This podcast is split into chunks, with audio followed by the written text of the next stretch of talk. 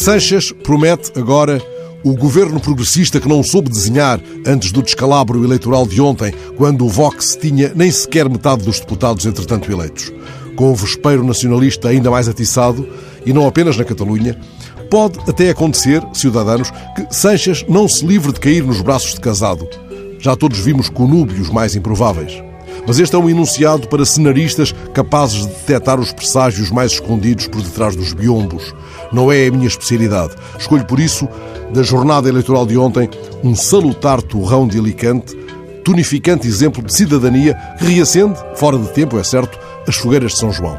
O protagonista da história que aqui reproduzo é César Puente, um homem cego de 63 anos, professor reformado. Ontem ele sentou-se na cadeira da presidência de uma mesa eleitoral instalada nas Cigarreiras de Alicante, a antiga fábrica de tabaco transformada em importante centro cultural. A seus pés permaneceu ao longo da jornada a cadela guia Vilca, uma labradora tranquila e atenta. César Puente disse aos jornalistas que a experiência foi muito enriquecedora e que tinha decidido participar deste modo no processo eleitoral para se sentir um cidadão em plenitude, dando visibilidade à ideia de que pessoas incapacitadas podem, com alguma ajuda, subir ao farol de Santa Paula. Ele não falou em farol, sou eu que acendo agora, no alto da falésia, uma luz de presença para esta história de proveito e exemplo.